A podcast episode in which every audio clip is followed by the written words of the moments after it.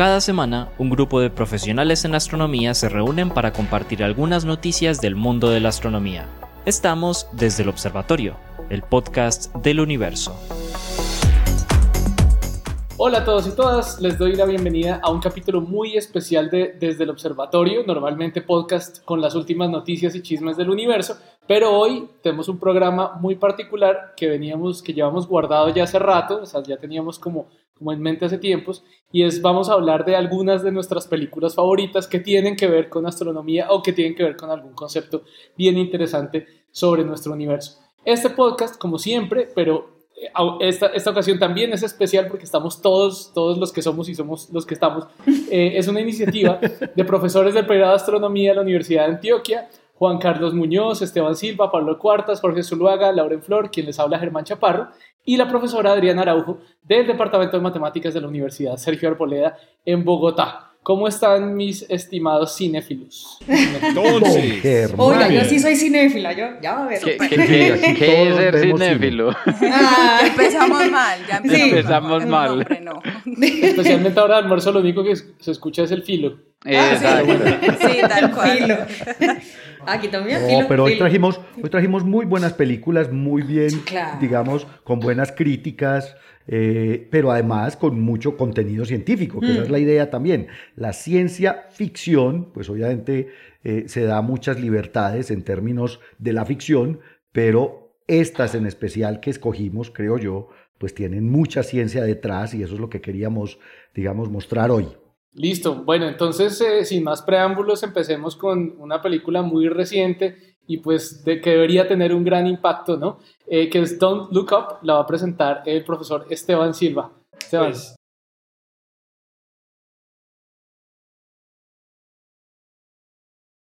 de hecho, Germán, muchas gracias. De hecho, la película tuvo un gran impacto.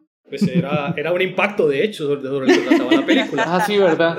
Entonces, el impacto fue bastante grande, si a eso vamos. eh. Entonces, eh, sí, tuvo un gran impacto. La película, de, eh, eh, aquí, aquí yo creo que para los que no se han visto la película o alguna de las que vamos a mencionar, este es el spoiler, spoiler. más pelle que van a encontrar en la vida. Porque es un ¿Por qué? spoiler que le vamos a decir que pasa en la maldita película y le vamos a rajar porque la película es mala. O buena, no sé. O buena, o la buena. No, de hecho las películas que se traen todas son muy buenas.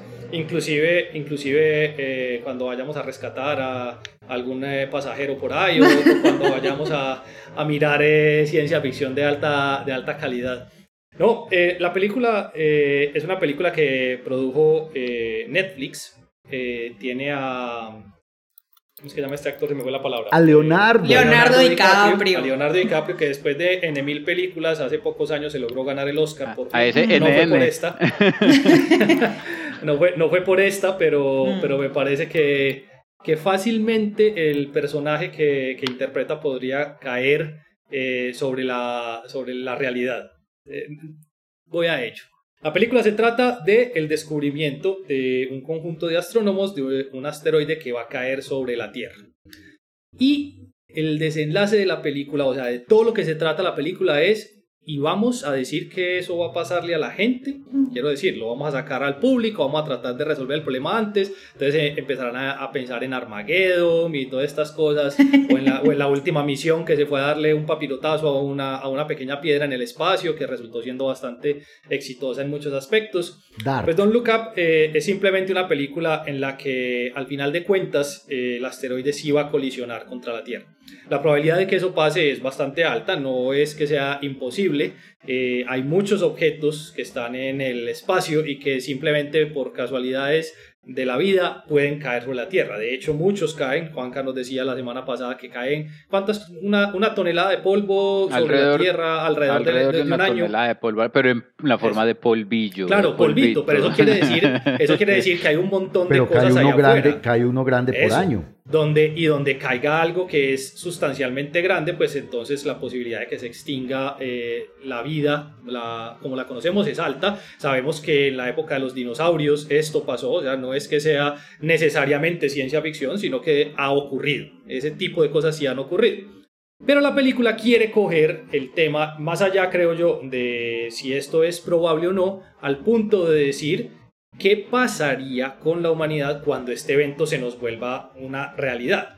Y entonces empiezan a llevarse a, los, a las personas que descubrieron esto a través de diferentes oficinas y diferentes medios de, de comunicación, donde los ridiculizan en muchos aspectos, tratando de minimizar el efecto de lo que eso puede tener para que no cunda un pánico global que realmente no sé qué podría pasar más allá de un pánico global independientemente porque va a caer el asteroide. Entonces, pues si estamos jodidos, estamos jodidos y si estamos en pánico y jodidos, pues seguimos estando jodidos. Entonces no importa si hay un pánico mundial en ese momento.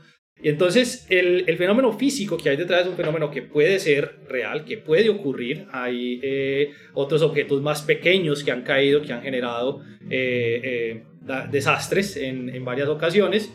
En muchos aspectos, la, la alta cantidad de desinformación que hay a nivel mundial en relación a la ciencia y particularmente a la astronomía, creo yo, podría dar eh, a que se preste la situación como la vimos en la película. A mí no me sorprendería que comiencen a ridiculizar a los descubridores diciéndole, pero no va a pasar nada, eso es una piedrita, eso, no pasa nada. Muchas eso, veces. eso, eso, eso, eso, ya, ya ha pasado antes, eso cae en piedritas y le pegan a un carrito y, y cosas por el estilo. Entonces, eh, eso es bastante probable, lo cual también me llamó mucho la atención porque me, me recuerda siempre el, el gran la gran importancia que tiene hacer divulgación en ciencia, no solamente eh, desde un punto de vista bastante ameno como lo hacemos acá, sino del hecho de decir necesitamos educar a la gente porque lo que se hace realmente tiene un gran impacto. Pero en ese, en ese, en ese problema, eh, de las cosas que eran eh, bastante interesantes dentro de la película era, primero, no se va a poder hacer nada. Quiere decir, aquí no va a llegar en algún momento una, un- dos cohetes tipo Armageddon que van a llegar allá a colocar una, una dinamita en la mitad del, del cometa, lo van a dividir en dos y va a pasar por los dos lados de la Tierra porque estamos hablando de objetos muy grandes, entonces esto es como colocarle una, una pequeña pólvora a una piedra muy grande y eso no necesariamente va a hacer nada y de hecho puede generar más bien muchos estragos porque puede generar más piedras que van a caer y van a generar muchísimos más impactos. Entonces, en el momento en el que eso llegue a pasar, eh, creo que eh, no vamos a estar preparados, no creo que tengamos cómo estar preparados para algo por el estilo, por lo menos no en este momento de desarrollo tecnológico que tenemos eh, a nivel eh, de humanidad, de alguna manera. Pero lo que también me llamó mucho la atención y que jode muchísimo, pero muchísimo porque pasa en este momento, es el final de la película, es un ricachón científico que rescató parte de la humanidad. Entonces, aquí vienen las quejas. Las Ricachón. quejas de- Elon Musk. Sí, Ricachón. eh, exacto. Entonces, Esa es la parte entonces- de la ficción, el ricachón científico. esa, esa es la parte de menos ficción, Sí. que me preocupa a mí. La parte de menos ficción, de ficción, de, perdón, que de lo que hay que me, que me preocupaba era eso. O sea, un Elon Musk puede hacer eso. Puede tener guardada una nave espacial para decir, pues yo me meto aquí a 15 pelagatos, los meto en la nave y rescato 15 pelagatos de la humanidad. Puede pasar fácilmente, eso sí, no me sorprendería ni cinco. Pero, pero no sé si, si se fijaron en el tipo de personaje que representa la película, que claramente no, no, no dicen Elon Musk, pero, pero se asemeja en muchos aspectos. Obvio, es Elon Musk o Josh Ya me pareció una burla muy impresionante que le hacen. Yo no sé para qué le- le- la querían hacer, pero, pero sí me parece muy interesante que, en, ese, en ese aspecto las cosas estuvieran eh, bastante, bastante pegadas a la realidad en esta película, tanto desde el punto de vista de la probabilidad, que es muy alta, que vaya a caer un cometa que pueda extinguir la vida en la Tierra, como de la alta probabilidad que tenemos de, un, eh, de generar desinformación a través de los medios para que no cunda el pánico a nivel mundial, como de la alta probabilidad que tenemos de no poder resolver el problema en tiempo suficiente para, que, para evitarlo, sino que eso va a ocurrir seguramente y no tenemos nada que hacer, y de la alta probabilidad que tenemos que unas personas con muchísimo, muchísimo dinero y una alta capacidad de desarrollo tecnológico a su disposición totalmente, sean capaces de construir algo que saque a un conjunto eh, muy, muy pequeño de la humanidad para que vaya a vivir a otra parte. No sabemos dónde, supongamos que puede ser Marte, pero, pero como dijo el, el filósofo Diomedes, a Marte más no pude, entonces eh, lo, lo- ya- lo- los dejo con, los dejo con el filósofo Diomedes. Oiga, pero una cosa, una cosa importante de esta película es, claro, es una parodia, pero es una parodia Total. muy, digamos, muy actual en términos de cómo se ridiculiza el discurso científico. Esa es la gente- parte No, no, importante. esa es la parte importante, eso es lo que iba a decir. No tiene sentido. Es, es- No eso, tiene. eso, eso ocurre, eso no. No. es parodia. Por eso a mí no me pareció una parodia, pero- me pareció una- es el un punto, reflejo- por ejemplo- Un reflejo de la realidad total. Eh, Sí. la- Pues ¿quién dirige la NASA? Una, aneste- una, una reumatólogo, un anestesiólogo, una cosa así era, o sea, una cosa ridícula. Sí, es, es- Eh, es muy, la- es muy lo del- cercana al clima político que Sí, tenemos exacto. Y otro, otro, otra crítica interesante, el, eh, la crítica al tema de género en la ciencia, ¿no? Eso. Cómo tratan a la científica. ¿Cierto? Primero era la que, sí, ella sí lo descubrió. hizo el Y después ya no. que era la De- estudiante doctorado. Exacto. No, la película está llena de crítica. A mí la parte del asteroide me pareció, pues, obviamente, que no tiene ni, ni pata ni cabeza. Bueno, primero, Mm. la probabilidad de que ese evento ocurra, ahorita Esteban dijo que era muy alta, es absolutamente Mente nula. Un impacto ocurre eh, de- desde un asteroide, ocurre cada 300 y 400 millones de años. Eso no va ¿Y a cuándo fue el ocurrir. último? Hace Hace 65 65. millones de años. Y, y parece que fue un camino. No, no, no, no, la probabilidad es casi nula, muchachas. Y, y, y, y todos los que nos escuchan, eso no va a ocurrir. Y les aseguro que en caso de que existiera un objeto de 10 kilómetros, ya lo habríamos eh, detectado. Entonces, Entonces ya lo habríamos visto. Bueno, hablando, hablando de cosas que son muy improbables, que muy probablemente no van a ocurrir, sigamos con Pablo que nos va a hablar de contacto. No, era elegante. Este Germán es un, No, tipo no, elegante. aportar. Oiga. No, No, una ceñita, nada. No. El controlador. Sigamos. Hay que poner los dedos. Queríamos hablar. Saca las tijeras y por Que brazos. sí. No, yo les voy a hablar.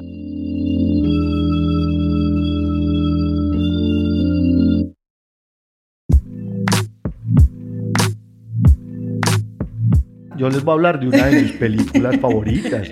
Es de mis películas favoritas eh, sobre ciencia, basada en una novela de Carl Sagan, que es Contacto. Yo también tengo el libro, obviamente, porque me lo leí. Eh, pero en realidad es una historia muy curiosa. La, la primera idea que tuvieron Sagan y, y Anne Ryan, su esposa, de hacer una película sobre una, eh, una radioastrónoma, pues fue en 1979 y ellos ya habían escrito un guion como de unas 200 páginas que entregaron a la Warner Brothers en el 79. Y bueno, allá no les pararon bolas, eso no, eso no sirve así, le iban a poner un montón de cosas diferentes al guion y finalmente, como no salía la película, Sagan convirtió el guion en una novela y después recuperaron, digamos, a partir de la novela, hicieron un nuevo guion y filmaron esta película de 1997 dirigida por Robert Zemeckis, que es uno de los grandes directores. Robert Zemeckis es famoso por dirigir eh, Regreso al Futuro, pues que es la, la trilogía, digamos, de los años 80 más recordada posiblemente de ciencia ficción. La trilogía de referencia si usted quiere viajar en el tiempo. Exacto. Y hasta en Dark, la, hasta en Dark la mencionan. de hecho. En Dart aparece Back el to the DeLorean. Pues lo interesante de esta película, eh, primero es que obviamente representa el trabajo astronómico de eh, la protagonista que es Eleanor Arway, Ellie Arway, es una, que, una astrónoma que desde chiquita, digamos, fue eh, eh, eh, y estimulada por su papá a, la curiosidad, a las matemáticas, a la electrónica, a la ingeniería, terminó haciendo astronomía, termina siendo directora del de, de el radiotelescopio de Arecibo, que es real en la película. Después le quitan los fondos para su investigación y un mecenas millonario, pues dice, no venga, yo la patrocino y digamos le compra tiempo en el BLA, que también es real, es el Very Large Array en Nuevo México, que son estas, eh, ¿cuántas son, eh, Germán? 27 antenas. No me acuerdo. cuánto. Son 27 antenas de radio Sí. que eh, con- eh, antes de ALMA, digamos, era el interferómetro de radio más grande que teníamos en el mundo, pues la historia, eh, digamos, va alrededor de un mensaje de radio que recibe Eleanor Airway, que estaba ahí eh, escuchando señales de radio. Y resulta que esta señal de radio viene codificada, es una serie de números primos que empieza a repetirse cada cierto tiempo y finalmente dentro de esta serie de números primos eh, encuentran una señal de televisión que había sido enviada desde la Tierra, pues más bien emitida desde la Tierra, sin ningún tipo de, de, dirección eh, específica, que es la inauguración de los Juegos Olímpicos de 1936, nada más y nada menos que por el señor Adolf Hitler. Entonces, esta señal de televisión, que de hecho es posiblemente la primera señal de televisión que salió de la atmósfera terrestre, pues en la película es utilizada por una, digamos, civilización extraterrestre para devolvernos el mensaje desde Vega, que es una estrella, también es real, a 25 años luz de distancia de nuestro sistema solar, y desde aquí una cultura, una civilización, digamos, en algún momento recibió la señal de televisión de los Juegos Olímpicos del 36 y nos devuelve en esa señal todo una, un mensaje codificado que en realidad lo que posee es las instrucciones para construir una máquina que permite viajar a través del espacio-tiempo, en este caso es una máquina que genera un agujero de gusano y a través de ese agujero de gusano, pues estos astronautas, digamos, galácticos viajan y se comunican con otras civilizaciones a través de la galaxia. Es muy, muy interesante la película también porque eh, eh, establece este conflicto permanente entre ciencia y, religión, y mitología y dogma.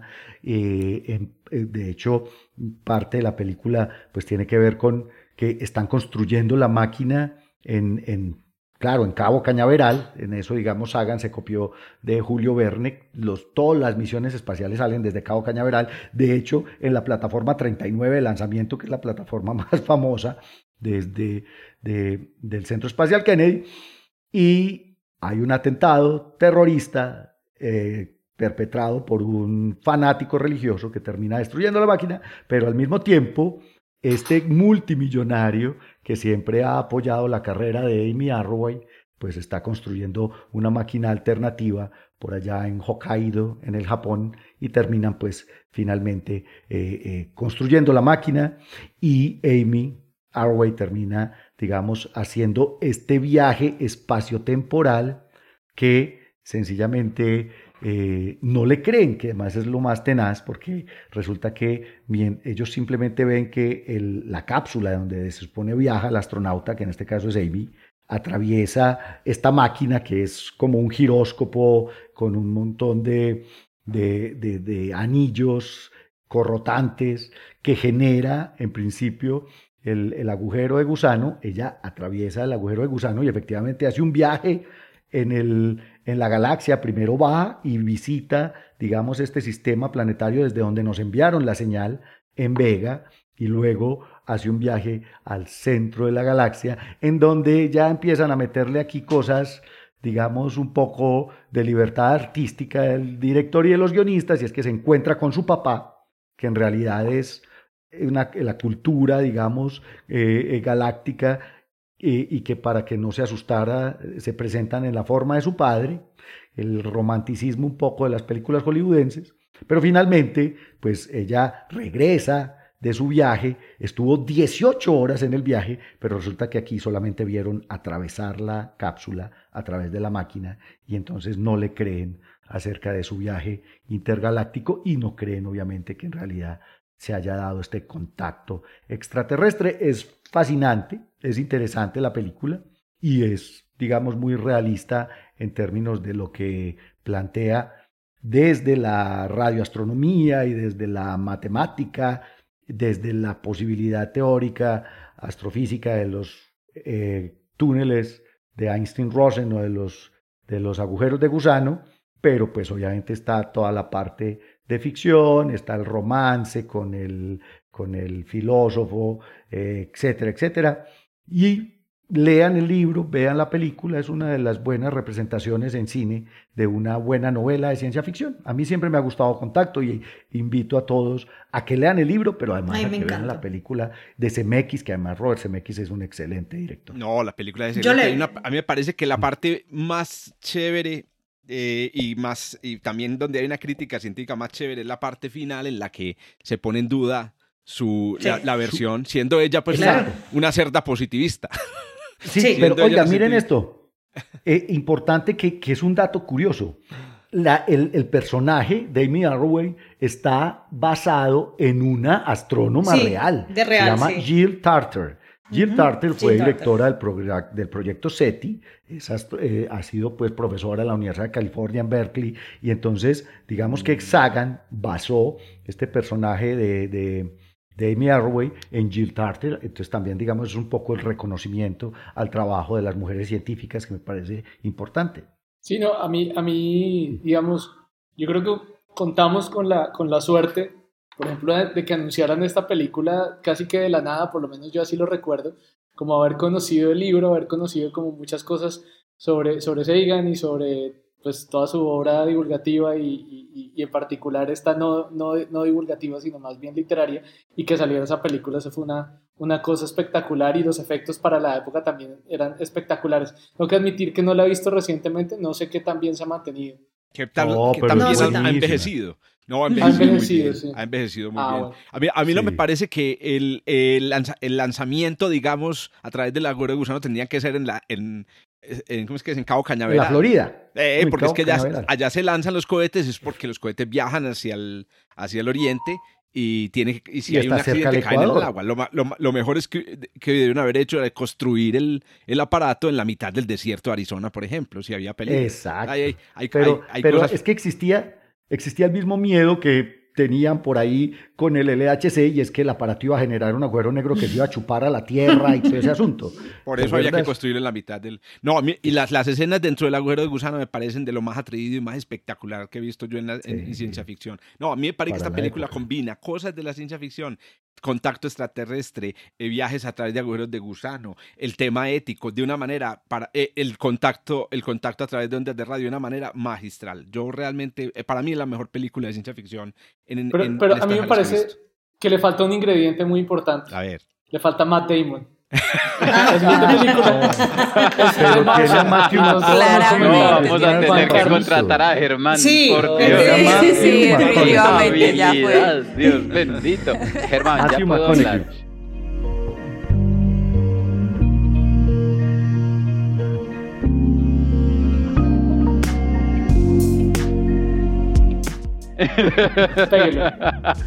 Sí, yo, yo, yo voy a hablar de, de Martian o, o Oh, me Misión encanta. Ah, bueno, como exacto, la Sí. como la como la Andy Weir. Como ustedes, Juan Carlos. español eh, eh, eh, y, y- y en efecto la película trata sobre una vez más tratando de rescatar a Matt Damon Eh, eh, Pero esta vez no es el soldado Ryan. pero esta no es el David Ryan exactamente la idea es que Pero, pero si eh, se fijan, hay dos películas aquí donde lo van a rescatar. Eh, Sí. sí, sí, ahorita, ahorita más, ahorita más adelante, spoiler.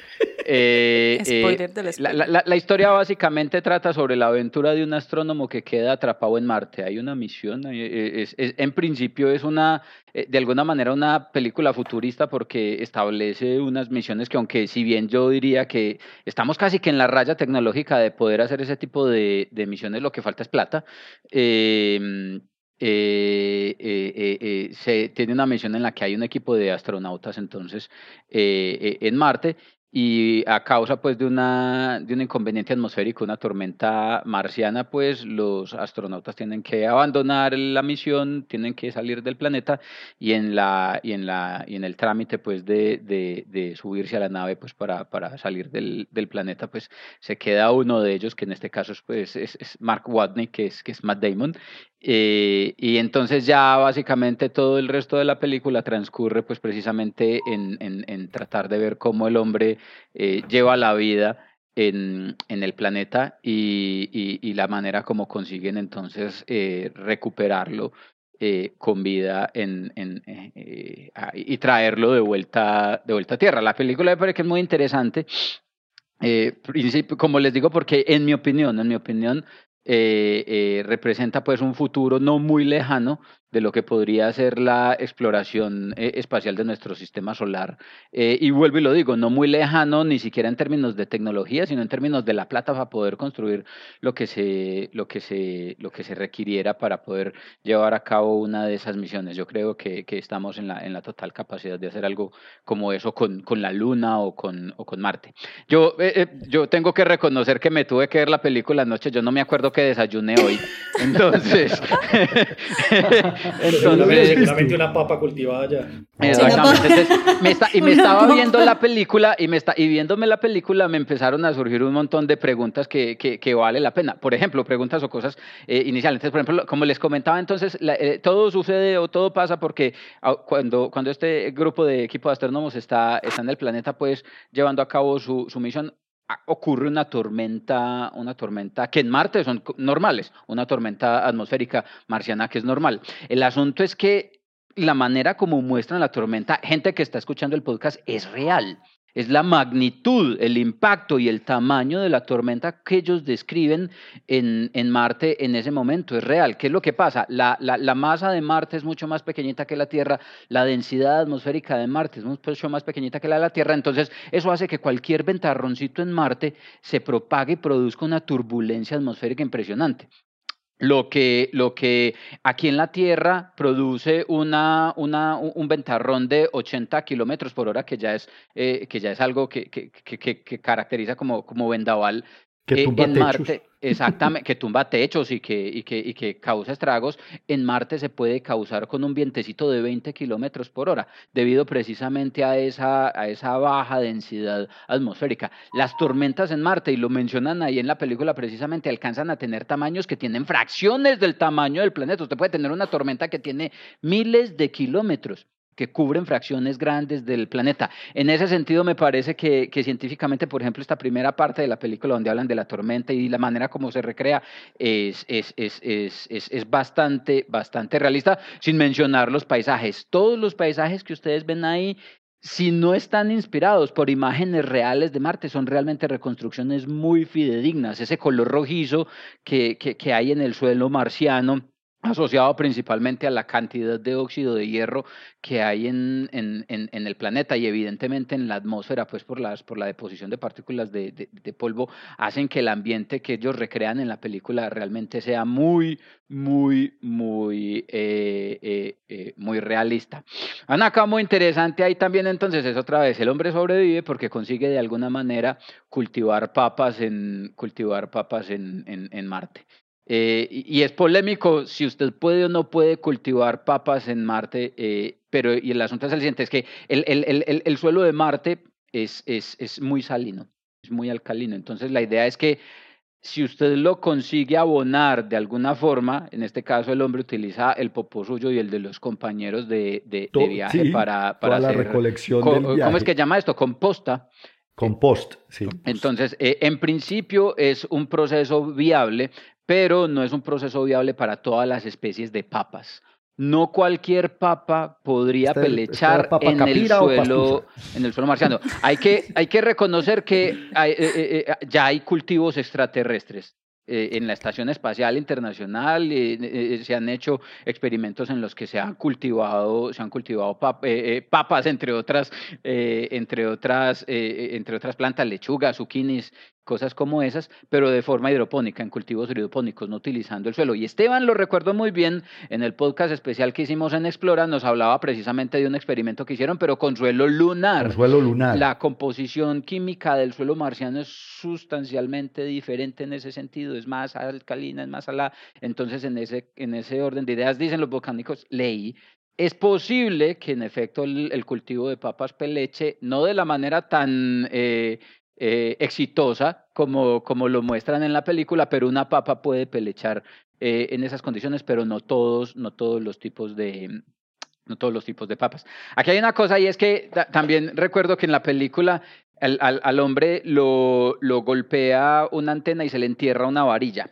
Y yo aquí les tengo a ustedes una pregunta. ¿Hay preocupaciones de uno infectarse en esas condiciones? Con, con sus propias bacterias, Mm, pero Eh, ahí Pues- está la, la varilla, la varilla. Entonces, vos aquí con qué te infectas? Vos aquí te enterras un clavo y eso se te infecta porque el clavo está untado de cuánta cosa camina sobre el planeta. sí, Pero bacterias que no un- viven dentro del cuerpo. Pero pueden, Exacto. bacterias vi- que viven en la piel, eh, Sí. eh, de reproducirse dentro de la sangre, no deberían entrar a la sangre. No deberían entrar a sí. la No sangre. Sí, como dice Pablo, puede infectarse con sus propias podrían bacterias. infectar. Entonces, ahí, exactamente, entonces ahí el asunto es, es, es ese precisamente. En general, quedarse en Marte de alguna forma para el- efectos de la salubridad sería razonablemente bueno, porque el ambiente es absolutamente estéril. No te vas a enfermar de nada externo. no te va a dar una Exacto. infección bacteriana, no te va a dar una infección, no te va a dar una infección viral. Desde que te mantengas en el hábitat, desde que te mantengas en el hábitat, no vas a sufrir absolutamente ningún tipo de, ningún tipo de, de- de bacteria. Y eso, en general, al, al astronauta ya le ayuda, porque él está ya encerrado. Recuerdo que es algo, es, es un año y medio largos eh, eh, el tiempo que pasa ya. eh, eh, eh, eh, eh, eh, encerrado y en ese tiempo pues evidentemente no le da una amigdalitis, no le da una gripa, no le da una cosa de esas porque literalmente hablando el ambiente Pierde es- como es- 30 kilos. exacto, ah, pero ya es un asunto pues, asociado con la, con la alimentación, pues, eh, porque el ambiente es bastante, bastante, mm, eh, bastante estéril eh, eh, al asunto. Y otra cosa, y no sé si las personas que nos están escuchando en el podcast lo entendieron o lo saben o lo manejan, pero es que el calendario en Marte es distinto, se maneja en soles. Y entonces hablan del sol 18, que es el momento en el que, Un- un en el que tienen que abortar la misión y el sol es el nombre que se le da precisamente al día marciano. El día marciano tiene un poquito más del día, del día, entonces no se puede hablar de días porque el día en Marte dura distinto a lo que dura el día aquí en la Tierra. El día en Marte dura más o menos 25 24 horas y 40 36. minutos, más o menos. Eh, Curiosamente no, no muy distinto, ¿no? es un Sí, poquito, es una, exactamente, como es una un hora de poquito- diferencia. un poquito. Lo que sí es distinto es el año. Lo que sí es distinto es el año. El año marciano dura, dura 668 soles, es decir, 668 días marcianos, mientras que eh, dura más o menos 680, 690 días eh, terrestres. Entonces, cuando vea que le están poniendo ahí en la película Sol 1, Sol 20, Sol 500, es el número de días marcianos que han transcurrido desde que, desde que la misión llegó, llegó allá al, al, al- al planeta en general. Cu- Cuadrar reuniones de Zoom con esa diferencia si uno no se entiende, si uno Pero no se entiende genial. con el con el, el horario de invierno y de verano.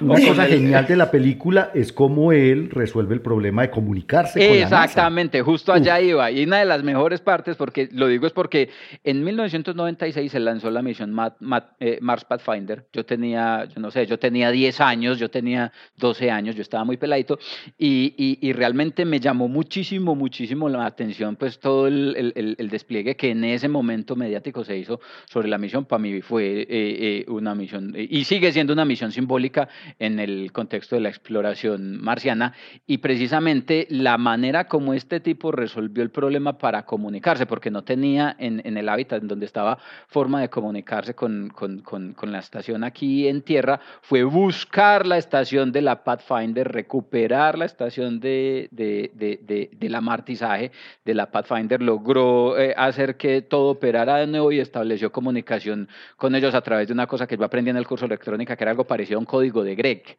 un código, eh, ya, ya no me acuerdo cómo se llaman, código Gray, que es un código eh, eh, sexagesimal en el que vos a través de, de, de un círculo puedes leer pues un, un, un, un mensaje y a través del uso pues de, de la tecnología infalible de, la Map Pathfinder que llevaba para la fecha de la película más o menos 20 años enterrada debajo del del suelo marciano, eh, logró hacerla funcionar. Afortunadamente en Marte no llueve. Como en Marte no llueve porque no hay agua líquida, entonces en principio la electrónica eh, eh, no se daña por, esa, por, ese, por ese efecto.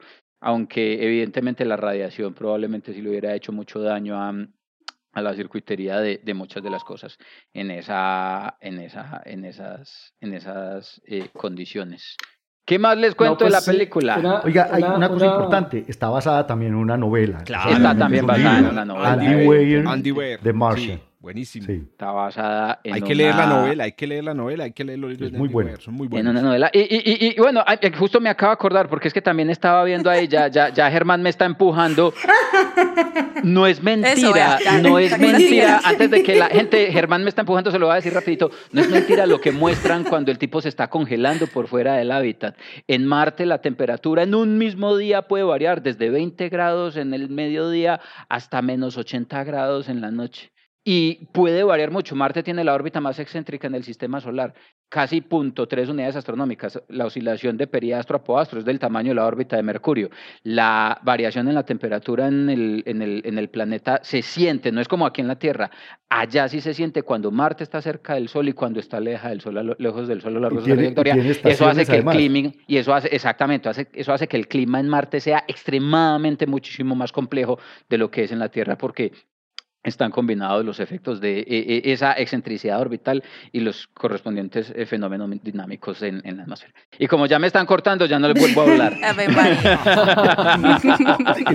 no, no, no, pero sí, sí, sí, sí, es uno de esos mitos que tiene la gente que las estaciones en la Tierra son causadas por esa diferencia de distancia. La Tierra no. En la Tierra no, en Marte sí. En Marte pero no, sí también por el eje de rotación. El, mar, el de Marte está inclinado Inclinación 25 grados. Además. Claro, además. claro, por eso. En Marte la cosa es más complicadita realmente vivir en Marte no está tan mamey como como como todo bien como que, Elon Musk una que- cosa ah, dale dale ¿Cuál- dale cuál dale, cosa? dale No, Esteban no, es ¿Cuál que, cosa, que- que digo yo que Juanca, que muy bien todo, pero hay que decir que al mal lo rescataron.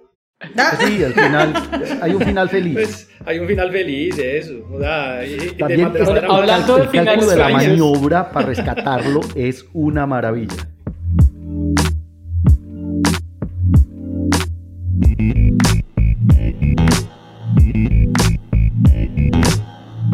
Hablando de finales felices, la película que yo les traigo no tiene final feliz. Pero, Ah. Dios.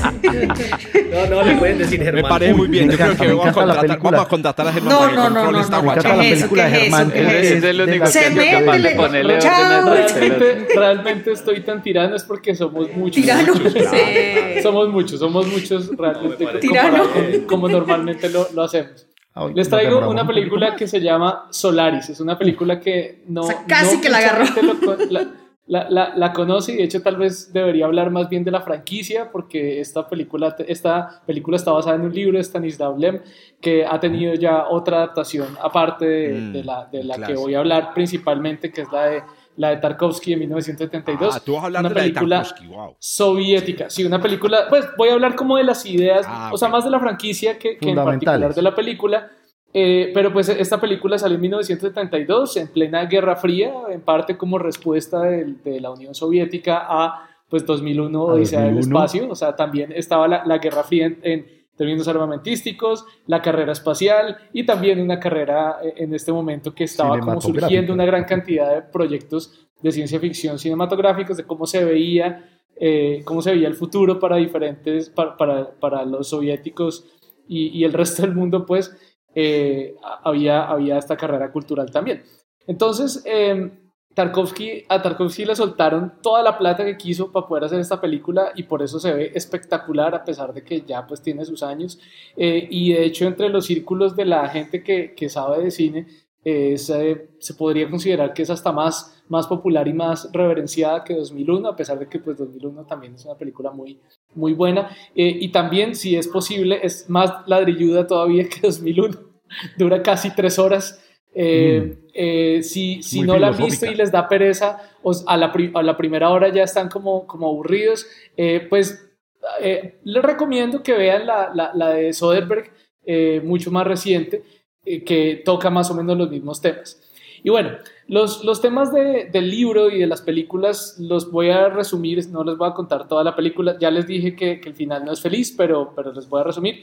Esencialmente, en el futuro hay una misión que lleva muchos años estudiando un planeta que parece ser sintiente, pero con el cual la humanidad no se ha podido comunicar de ninguna manera. Es un planeta que tiene un océano, lo cubre totalmente un océano. Es un eh, ocean como- planet. Sí, pero, pero no realmente agua, sino como un gel que, que, que, digamos el planeta, con el que el, el planeta genera como constructos, se ma- manifiesta diferentes formas eh, y la humanidad lleva muchísimos años tratando de estudiar este, este planeta. Entonces aquí entra como lo primero medio satírico un poco.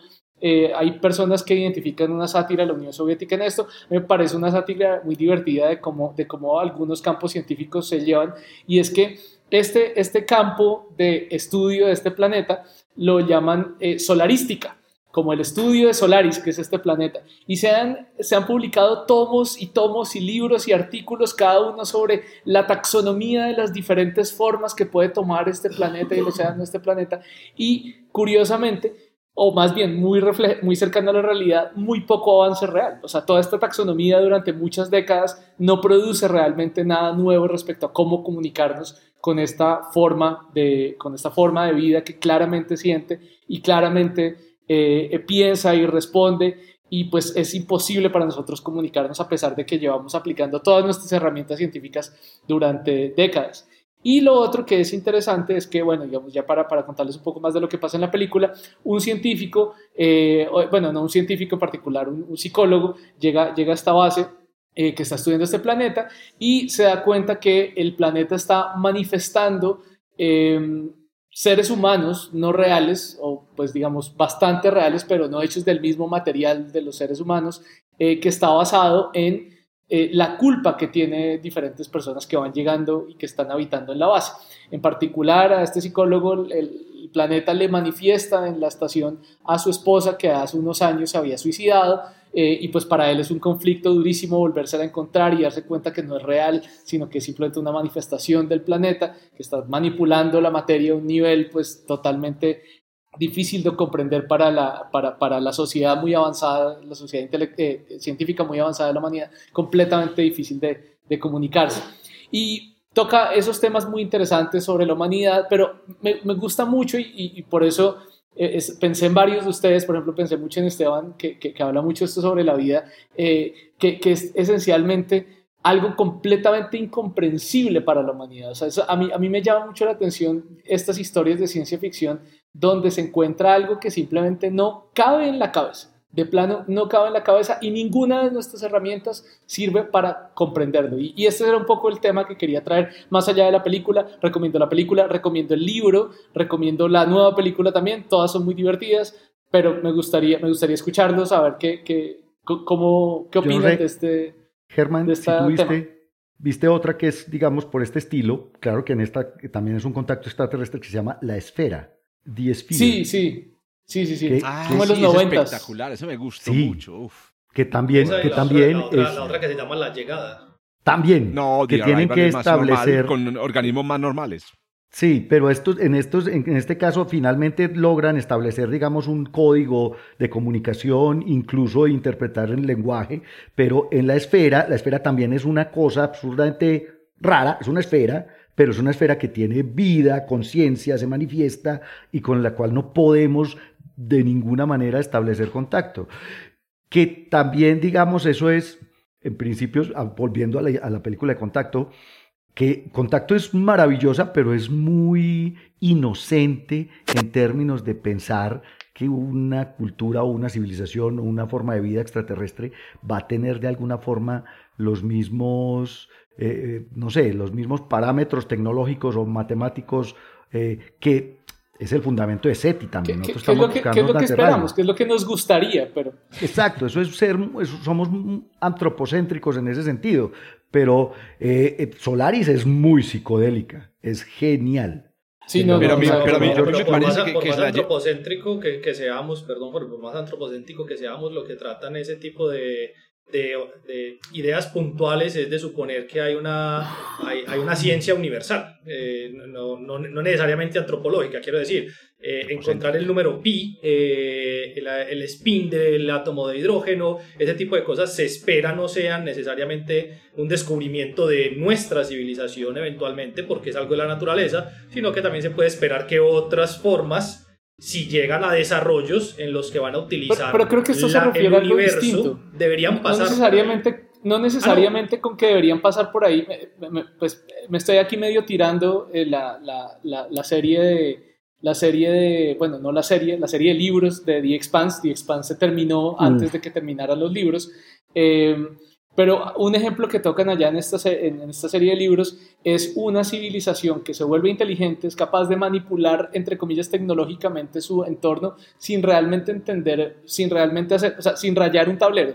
¿Sí me entiendes? O sea, como que pueden, o sea, eh, eh, y el caso de Solaris es muy similar, es, es, es un, eh, digamos, el planeta puede manipular la materia a un nivel extremadamente alto, puede comunicarse o puede, digamos, por ejemplo, leer las emociones de los seres humanos pero seguramente el computador no ha rayado un tablero en su vida y si le preguntamos cuánto es pi, no va a tener ni idea. No porque no viva en el mismo universo, no porque no se rija bajo las mismas leyes, sino porque su manera de comprender el universo puede ser totalmente diferente. Eso será lo más normal, creo yo. A mí me parece que, que se van al extremo. Es decir, como es, como es extremo, eh, pensar que las formas de, de formas de vida extraterrestre van a tener las mismas eh, como decías, eh, pues, digamos, como decía Pablo, las mismas cosas que, que, tenemos nosotros. Tampoco pensar que una inteligencia puede Que estar distribuida por un completamente planeta completo, o que una inteligencia puede vivir en un monolito, ahorita le- adelantándome a Diana, o que una inteligencia puede vivir en una, en una esfera. A mí me parece que es exagerado y que, y que lo que hace Solaris es una excelente exploración filosófica de, la- de los extremos, pero son extremos.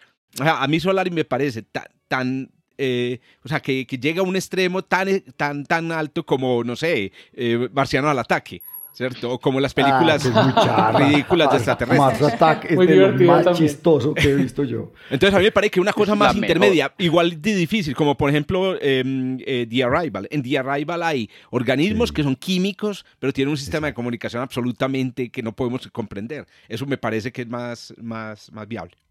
Bueno, no, bien, bien interesante de todas formas esta... esta- Hay que leer los libros, muy chévere. penetrar filosóficamente eh, por este lado. Bueno, y sí, de hecho, esto de los libros es bien interesante también, porque yo leí originalmente el libro traducido al inglés, pero eh, famosamente Lem odiaba esa traducción. Hay una traducción mucho más reciente, me enteré en estos días investigando sobre qué, qué había pasado.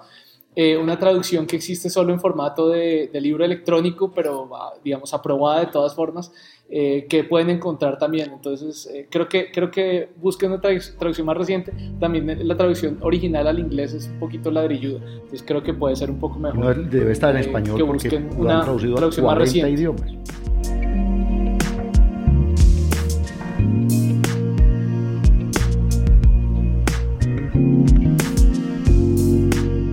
Entonces, con esto sigamos, sigamos con Jorge que nos, que nos lleve ya a un, a un punto medio, nos, nos- nos aleje de los, de los, de los extremos, aunque, aunque, aunque pues no sé, es, es una película que, que ha sonado mucho acá. Entonces, sin más preámbulos, eh, Interstellar, por favor, Jorge. Hágame el hijo del diablo, por favor. Bueno, yo veo que a usted sí le pegó. no voy a ser como Pablo que contó la película, ¿cierto?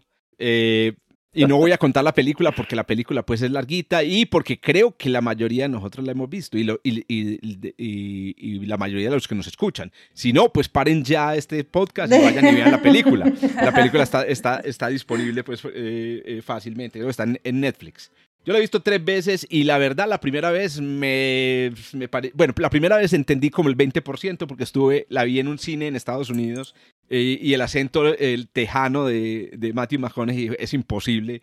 eh, así que entendí una parte, pero la vi con mi hija estuve, muy, estuve feliz con los, con los efectos visuales, etc. Las otras dos veces la vi y, la, y, y- y me, y me fue mejor. Hombre, ¿qué podemos decir de Interstellar? Primero, que es, es, un, es un enredo impresionante. La mayoría de las personas dicen es una gran película, pero na- no la entiende eh, ni Mirus. Correcto.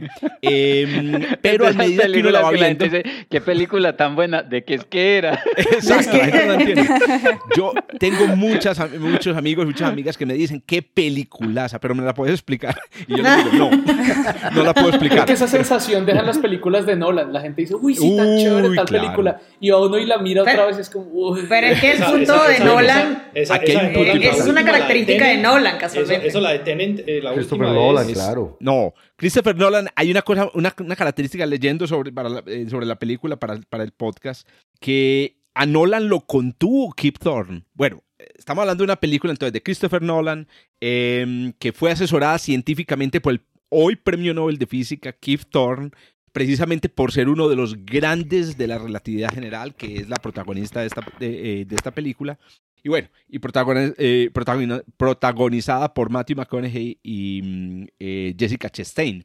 Entonces, aquí la película fue muy criticada por los eh, ñoños y las ñoñas del- de la ciencia ficción, precisamente por la cantidad de licencias eh, eh, artísticas que se da. Ya en, en la previa habíamos discutido y Esteban era el que, el, que criticaba que una película en donde se dice que el amor es la quinta fuerza del universo es una película que no, a la que no le puede, digamos, creer. y eso ocurre más o menos como en el, en la, en primer- el, primer 25% de la película. Entonces, pero no, realmente más allá de eso no hay otras referencias así medio raras. Christopher Nolan sí tenía muy, ideas muy extrañas y Kip Thorne logró aterrizarlo eh, un poco. Hablemos de la astrofísica de la película. Entonces, em, primera cosa, eh, el cambio climático. Fantástico ese inicio en donde muestran que eh, para, digamos, un futuro posible, y es el futuro de la humanidad en un planeta que ya eh, está al borde del, del- agotamiento, que hay eh, fenómenos climáticos extremos y en donde la ciencia ha perdido credibilidad o cierta ciencia, en este caso la ciencia espacial. Es espectacular esa crítica, me gustó eh, muchísimo. Desde ahí se, se- gana la atención de uno. Segundo punto, los viajes espaciales. Los viajes espaciales pues están bien representados en la nave espacial, hay astronautas, los astronautas pues tienen que salir en secreto porque ya no hay un apoyo de a las agencias espaciales en la Tierra. La representación de lo que sucede dentro de la nave espacial es más o menos eh, chévere. Eh, bueno, en esa parte no hay problema. Siguiente paso, eh, eh, viajes a través de agujeros de gusano. Aquí tenemos ya cuántas películas vamos a, a- a tener con viajes a través de agujeros de gusano. La de eh, Pablo, no sé, no Ujú. sé si en eh, 2001, una eh, una Odisea del Espacio, hay un... Da a entender, da a entender al final. hay un viaje, Ujú, sí. Al No final. es- No es, no es explícito. No, Exacto. no, no. Interstellar. Bueno, el viaje, el, el viaje a través del agujero de gusano de eh, Interstellar eh, me parece muy realista porque a diferencia de lo que sucede, por ejemplo, en contacto, los agujeros de gusano no tendrían por qué tener espacio. ¿Cierto? Un agujero de gusano es una conexión entre dos puntos del espacio, así que usted se mete y sale de una, ¿cierto? Sin necesidad de recorrer un gran, No, un gran no habría espacio. un tubo. Eh, como si fuera un tubo, que es lo que sucede, pues, digamos, en... en- O sea, en- no como por entre un tubo. no co- Como por Eso. un tubo vamos a terminar este podcast. Bueno, siguiente paso, el, el- el protagonista, el agujero negro eh, supermasivo que muestra en la, la película, Gargantúan, Gargantúa. espectacular, todo hay que decirlo. Yo no sé si todos ustedes saben que ese, pues digo, mis- nuestros oyentes, seguramente los profes, Adri y Lauren, aquí lo saben, este, em, las- las- la representación visual de este agujero, de este agujero negro es es científicamente realista. La película donde se ha representado de la manera más precisa un agujero, un agujero negro. Inclusive la representación eh, condujo a la eh, escritura de varios papers eh, en revistas indexadas. Sí, eh, eso, eso ocho- hay que aclararlo, es que se corrieron simulaciones reales Sí, 800 es- es- es- terabytes Para de ver cómo se simulaciones. vería un agujero. Correcto. para producir eso bien hecho. es Impresionante. así no, es- no es un agujero de utilería. Exacto. Sí, así una, se debe. una característica de este agujero de, gusa- de este agujero eh, negro supermasivo es que tiene un disco de acreción que, el, que se representa y hay una gran crítica que siempre hemos hecho las personas en el mundo de la astrofísica y es que los discos de acreción son grandes emisores de rayos X eh, que podrían haber, digamos, por ejemplo, vapor- vaporizada la nave espacial. De una, de una. De- de- que ellos llegaron en un agujero- a través de un agujero de gusano que está cerca al agujero negro supermasivo. No llegan a través del agujero negro. Eh, pero eh, Kip Thorne ha aclarado muy bien, él es uno de los autores de las teorías de, emisión de, eh, de discos de acreción, que este es un disco de acreción antiguo, es un disco de acreción que no emite tantos rayos, eh, digamos, rayos X. Siguiente característica, planetas alrededor de agujeros negros supermasivos. También una crítica que, que hemos hecho siempre, ¿cómo así que planetas? En realidad pueden existir, pueden existir planetas alrededor de agujeros negros supermasivos, tanto formados alrededor de él como capturados. Eh, sobre todo la captura puede ser posi- eh, eh, es posible, lo que pasa es que quién detecta un agujero negro, eh, mm, quién detecta un planeta como esto, pero se han observado eventos, picos de emisión en, en agujeros negros supermasivos que parecen eh, corresponder a la, eh, digamos, captura de objetos pequeños. Entonces no es, no es, no es, no es, no es inviable. Estos planetas están normalmente, digamos, eh, deberían ser destruidos por la, por las fuerzas de mareas del agujero negro, pero eh, eh, Kip Thorne calcula muy bien para que estén a una distancia en la que no son destruidos. Otro efecto que vemos en la película mm, espectacular, y ya vamos llegando al final, que es la parte que nadie entendemos, es eh, la idea de que hay un gran efecto de dilatación temporal cerca del agujero negro. Incluso el- la dilatación temporal llega a ser de, de decenas de años. Y esto es muy difícil de entender porque sí, la dilatación temporal es grande, pero no tan grande. Kip logró cuadrar eso con la rotación. Entonces, cuando, cuando vayan a hacer un cálculo de cuál era la dilatación alrededor de Gargantuan, utilicen eh, el efecto de que esto es un agujero negro que está rotando casi a la velocidad de la luz y por eso la dilatación temporal es em, tan alta. El último elemento tiene que ver con el final, el final, digamos, de la aventura alrededor de este sistema. Bueno, hay otras cosas, las olas en un planeta, el, el planeta con nubes de hielo, etcétera. Pero el último elemento es em, eh, un evento en el cual em, Matthew McConaughey Cooper cae en, en el agujero negro supermasivo y lo que debería ser una muerte pues definitiva se convierte en la aventura más extraña. Ah, y muy importante, Pablo, y todos, y es que eh, como es un agujero negro supermasivo, no hay espaguetización. El, si, si Matthew McConaughey hubiera caído a la, a la- a la- a la singularidad, no habría habido espaguetización. No, lo extraño Me- es que... Matt- Sí, dale, Germán. No, que me, me- me hiciste acordar ahorita con lo de, bueno, con lo de la fuerza del amor, que pues, para volver un poquito a, a Solaris, eh, es que la, la, la más reciente, la adaptación más reciente, la de Solberg, es muy romántica. Y entonces cuando le Ah, sí, preguntaron a Lem, a Lem sobre, so- sobre este tipo de adaptaciones, entonces él decía, pues a, a- a mí, a ese, mi libro no estaba dedicado a los problemas eróticos de personas en el espacio exterior. Por eso es que el libro se llamaba Solaris y no Amor en el espacio exterior. Sí. Aunque lo dieron a haber traducido aquí y aquí. Oiga, y Esteban, este Germán que es que nos quita la palabra y viene y se mete y No, mete no, cualquier pero- comentario. perdón, Ah, sí. Hágame el hijo de puta favor. Sí Perdón, perdón. Venga, es que venga, es. venga, termine, termino con el último efecto. Una, una estructura extraña que se llama el tesseracto. Ah, Entonces, sí. para todos los que nos están No. escuchando, primero, no es nada físicamente real ni existente. Es, es una, es una, es una, ¿qué? Es una, es una creación para la película. El tercer acto es una estructura de cinco dimensiones. Eh, de Ahí hay un problema porque meten una dimensión extra que no existe en el universo y si El existe amor. está compactificada. No, esa es la Mm. quinta fuerza, está la quinta dimensión. Ah, ¿verdad? Y esa- Ah. Y esas cinco Ah. dimensiones le permiten a Matthew McConaughey moverse en las otras cuatro li- libremente. Piensen en esto, si ustedes viven en dos dimensiones, entonces tienen, para llegar de una esquina a otra de una mesa, tienen que pasar por los puntos intermedios, ¿cierto? Y por eso entonces dice uno que si uno está en el futuro, pues no puede volver al pasado, porque tendría que viajar a través. Pero si tú tienes una, una dimensión extra, entonces puedes ir a cualquier punto por, en- por esa dimensión. Y eso es lo que hace Matthew McConaughey en el tercer acto. Viaja al pasado y le da un mensaje a su hija, ¿cierto? El, el mensaje tiene que ver con la solución a un problema que ella está persiguiendo, que a propósito es muy interesante, un problema eh, que, le, que, que les va un problema matemático para ayudar a escapar a la, a, la, a, la, a la humanidad de la Tierra. Él viaja al pasado, le da el mensaje y ahí es donde se enreda el hilo temporal eh, de la película. Pero yo quiero dar el siguiente parte de tranquilidad para todos los que no entendieron la película. ¿Cierto? El parte de tranquilidad es, eh, primero, que la ciencia detrás de Inter- Interstellar es muy poderosa y es realmente basada en, en buenos hechos, pero el tercer acto es el, el objeto. Entonces, ustedes pueden ver una película tipo Contacto, ¿cierto? Eh, di- dirigida por Zemeckis la mayor parte de la película, excepto por el tercer acto. En el tercer acto ya ven una película de Nolan.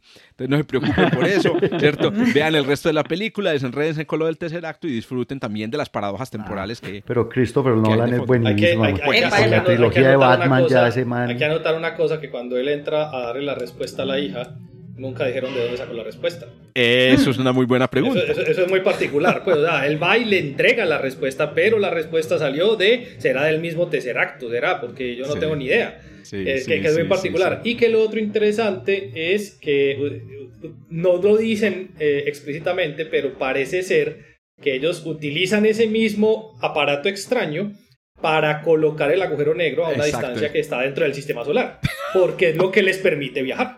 Porque si no, la explicación a por qué apareció ahí es nadie tiene la máscara idea. Sí, hay unas paradojas Entonces- temporales impresionantes. Por ejemplo, ¿quién construyó el tercer acto? Se supone que la humanidad. ¿Cierto? Exacto. Se supone que la humanidad Sí. futura. ¿Y quién construyó el agujero de gusano? También se supone que la, la, la Eh, humanidad es futura. algo que, y que también se ve en ahí. contacto, que lo dejaron ahí como un medio de transporte, ¿cierto? Alguien exacto. más lo dejó ahí como medio de transporte. Pero mira Yo que no en si contacto ustedes es se- una civilización extraterrestre, perdóname Adri. En cambio Sí. aquí es la Claro. misma humanidad. Pero ¿cómo la humanidad logró construir si no logró, si alguien fue el que le... Mm. Está- estamos ante la Claro. paradoja le que llaman la paradoja del reloj. No, la paradoja del... que es... eh, si- De si- venir y matar a tu abuelo. No, no, La que es... No, no, eh, eso no es. Imaginen que a Beethoven le dictaran la novena sinfonía. ¿Cierto? Alguien Desde le dicta la novena sinfonía del futuro porque la, escuchó. La pregunta es quién compuso la novena sinfonía. Creo que llama la, la, la paradoja de qué? del Beethoven. matemático. Eh, Bueno, yo eh, iba a decir entonces- otra cosa, pero bueno. No, no, no, dale, dale, dale. No, pero que no sé si eh, un detalle técnico La justamente Adri, la película- ente- ah, pero, no, ¿cuál pero va? ya va, no, un detalle técnico, no sé si sepan que eh, Nolan, pues obviamente le encantan estas películas donde juega con el tiempo. Está justamente Interception, está eh, Interstellar y de paso, no sé si conozcan una serie que se llama Westworld. ¿La conocen? De Westworld, es HBO. Westworld. Sí. Pues resulta que el guionista de HBO. Westworld es el hermano de Christopher Nolan y en la mayoría de las películas de Nolan están escritas por ambos. Son los el hermano y él. Sí. Entonces, Muy chévere. a él le Westworld. encanta. Lástima que Westworld. solo tuvo una temporada. Sí, es- Eh, ah, bueno, la buena, la buena buena. distopía. Mira La buena, ¿sí? Todas las películas han tenido un, un tema humano interesante y aquí el tema humano en Interstellar me parece, voy a re- resaltar, que es el, el, el hombre es, es el cuidador, es cuidador, es llora, es dramático, tienes una relación con su... Y la mujer, que es la astronauta, es la aventurera. Eso me gustó, me gustó esa transposición de los roles. Nunca lo había, nunca lo había visto, sí, está Sí. bien, sí. Qué bueno.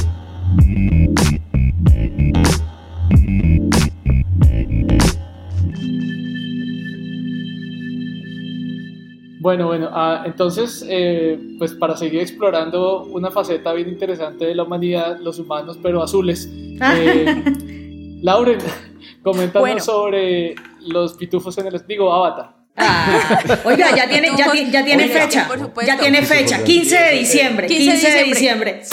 15 de Obviamente diciembre, ya hay que ir 2. comprando. Solo Pero en todos los teatros de cine colombiano. Pónganles cuidado, pues, Sí, que publicidad eh, política pagada. En Avatar exactamente estamos hablando del extraño mundo que vive un ex marino, sí, que se llama eh, Jake Sully, y él eh, está en silla de ruedas. Pero resulta que obviamente él con sus ganas de, de seguir luchando, de seguir como todo guerrero, pues entra, se recluta, digamos, en una misión para viajar años luz a una luna que se llama Pandora, porque Pandora es el, bueno, es el satélite natural de Polifemo, que es el planeta, que es, digamos, si ven eh, en los primeros minutos de la película se ve el aspecto visual tanto de la luna como de Polifemo. Entonces la luna se parece mucho a una Tierra eh, en aspecto visual. Y, eh, eh, digamos, Pandora se parece mucho en aspecto visual, pero Polifemo parece como si fuera, eh, más bien tiene un aspecto visual muy similar a Neptuno. Pero resulta que de- ahí hay como una variación porque eh, Jake Sully tiene eh, do- dos misiones, supuestamente. Una misión va a ser como algo más científico porque él está eh, eh, reemplazando la misión que el hermano estaba haciendo antes y era ya como más un aspecto científico, pero a él también lo ponen a hacer unas, digamos, una investigación más militar en el mundo de los, o de, más bien la misión era infiltrarse en la comunidad de los Navi, que son los, estos seres que viven en Pandora, ¿sí? Entonces eh, la idea de, de él simplemente ir a infiltrarse, ir a mirar, porque pues obviamente si hay militar, bueno, mentira, no, no, si hay investigación militar es porque hay algo que quieren obtener Claro. de ese lugar. Y eso que quieren obtener es el Untanium, eh, que es un material eh, superconductor, ahorita les voy a hablar acerca de él, pero... Bueno, entonces eh, la idea de eh, de, digamos, la, de infiltrarse, de sacar información de Untanium, pero por otro lado está no solamente eh, sacar la información, sino también tratar de socializar con la comunidad para ganarse la confianza y poder entrar, interactuar y conocer. Esa es la parte científica, ¿listo? Entonces él entra como militar. Eh, hasta entra, la primera vez que entra, entra con un arma, pues quiere agarrar a, a bala a todo el mundo allá, que las, hasta la científica le dice, baja esa arma que me, que me pones, pues, me pones muy nerviosa, realmente venimos aquí a investigar, y él ahí entra en, en interacción con la comunidad, en ese caso le dicen como la comunidad indígena de los Navi, y empieza a conocer más del mundo, se empieza a empapar más, empieza a ver pues ya digamos esa idea de colonizar se le borra de la cabeza porque él empieza a conocerlos a ellos y, y aprender de, hecho, de ellos. Y tan solo el hecho de porque ellos para poder entrar a la comunidad Navi usan eh, algo que es la misión Avatar, que es usar estos cuerpos similares a ellos, que son esos cuerpos de personitas, de, de seres muy altos, azules, pero le digo que los pitufos azules. Entonces, entonces estos seres azules, ¿sí?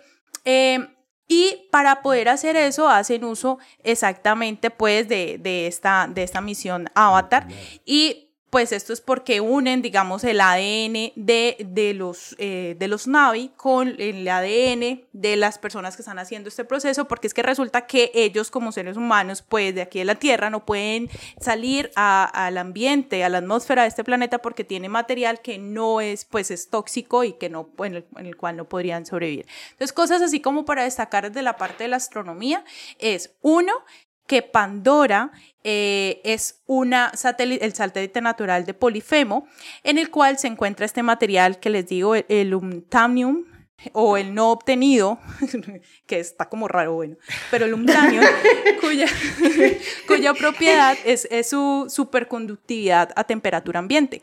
Y lo, digamos, lo, lo interesante ahí es que este, este mm, satélite tiene tanto untanium que incluso sus montañas tienen tanto untanium que por eso pueden eh, levitar. levitar, exactamente. En levitación magnética. Exacto. Estuve leyendo, Pandora es una de las muchas lunas de un, digamos, de un, un gigante gaseoso y lo que piensan es que eh, Pandora estaría alrededor de, de Alpha Centauri A. Es un, bueno, es una estrella que hace parte de Alpha Centauri, que está casi 4.4 años luz de la distancia de nuestro sistema, de, de, nuestro de nuestra Tierra. Y esto es muy interesante porque se conecta con la investigación que se está haciendo hoy en día, que es la llamada ExoMoon o las exolunas, ¿sí? Que aquí tenemos personas que están haciendo investigación en eso, que se centran mucho en esto. Por eso Pablo, que yo me imagino que quería agarrar a Avatar, pero yo me adelanté. Sí, en realidad, en realidad en principio pensé en Avatar por lo de la habitabilidad, por lo de las exolunas, pero decidí que me gustaba más contacto. Bueno, listo, entonces yo me la adelanté. no mentiras, pero, pero fíjense que incluso eh, esta idea de, de, las lunas habitables son probablemente el lugar eh, en donde en un futuro, incluso ahorita se empieza a investigar mucho el hecho de encontrar una posible vida, ¿cierto? Un tipo de vida en estos, eh, en estos lugares. Incluso Titán, que es una luna gigante de Saturno, es uno de los, de los, eh, de las lunas que se estudia exactamente. Se estudia su parte, no solamente su parte interna, sino también su atmósfera y demás para ver qué tipo de vida podría sobrevivir en este, en este, en esta satélite natural. ¿Listo? Entonces, eso por un lado. El otro es que, bueno, el untanium, como yo le dije, es el mejor superconductor de gama conocido y funciona pues eh, de tal forma de que hace flotar las montañas en Pandora. Hay otra cosa, otro aspecto importante es que la atmósfera de Pandora es una mezcla entre nitrógeno, oxígeno, dióxido de carbono, xenón amoníaco, metano y sulfuro de hidrógeno y esto hace que por eso las personas que van a investigar allá tienen que usar exomáscaras. Interesante. Importante y me voy rapidísimo porque ya me están poniendo a correr y es que sí, las selvas tropicales cubren la mayoría de los continentes de Pandora y eh, son selvas muy grandes, ¿sí? Entonces esto nos da una idea exactamente de la gravedad como tal de Pandora. Entonces, eh, ¿por qué? Porque eso que, bueno, no la idea de que sean tan altos, que las criaturas sean tan altas, indica que la gravedad tiene que ser menor que en la Tierra y eh, eso podría explicarse el por qué todo es así, gigante, todo es grande, ya que tiene menos peso, eh, menos peso arrastrándolo pues hacia abajo. Entonces, eso nos da una idea de, la, este.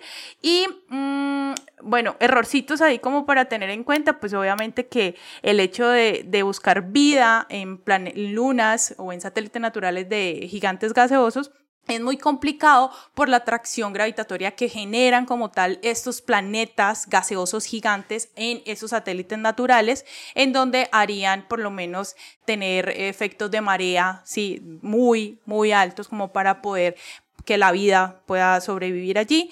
Em, otro error, digamos, es, pero pues sí lo bajar hacia el aire a ver si lo comentamos porque ya me están acosando otra vez, es eh, el digamos, la ubicación que siempre uno ve desde Pandora de Polifemo porque a veces pareciera que está muy alto, a veces muy bajito, entonces pues pueden, o a veces está muy grande y a veces está muy, muy pequeño, entonces eso, parece, eso se podría explicar con órbitas muy elípticas, pero el hecho de órbitas muy elípticas implicaría también mucha atracción gravitatoria y por lo tanto pues la vida ahí sería demasiado complicada. Entonces bueno, Avatar, ya saben, 15 de diciembre para que sigamos eh, la segunda parte.